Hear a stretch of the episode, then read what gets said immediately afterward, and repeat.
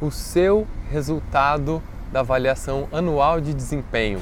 Meu nome é Eric Fer e eu sou coach de carreira.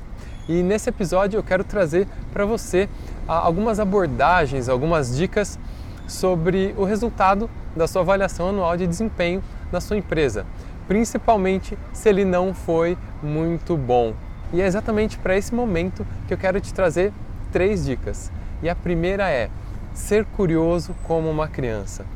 Ao invés de você procurar se comparar com outros colegas, com as outras pessoas, ao invés de você procurar culpados, ao invés de você é, alegar a injustiça que foi feita para você, caso essa, essa reunião de avaliação não tenha sido positiva para você.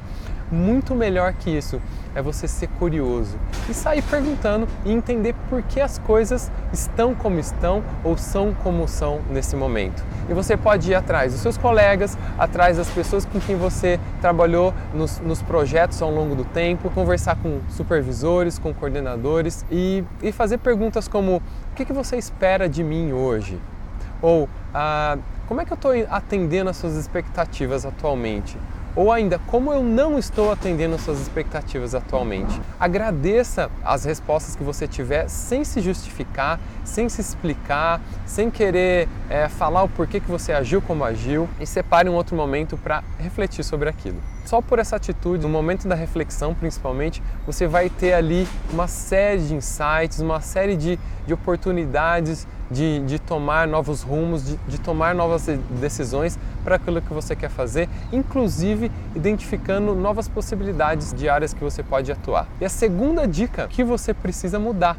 Né? Uma vez que você tem aquele conjunto de informações, de reflexões, de feedbacks, é, o que, que você pode mudar? Pode até trazer algum medo. Você pode sim aproveitar muito daquilo da sua experiência, da sua bagagem de vida e de carreira para desenvolver novas habilidades, novas capacitações e novas funções. E a terceira dica que eu trago para você é desapega. Uma vez que você já elencou uma série de, de opções, seja adquirir novas habilidades, buscar novas formas de lidar com as pessoas ou com as situações, adquirir novas competências técnicas. E agora é exatamente o momento de decisão. Apesar do medo, e eu já falei em outros vídeos sobre o, sobre o medo e vencer a barreira do medo, que é preciso agir para vencer essa barreira, é, é um momento de desapegar o momento de abrir os horizontes, abrir a sua cabeça para as possibilidades, porque é muito mais importante do que do que te fez chegar até onde você está é saber aonde você quer ir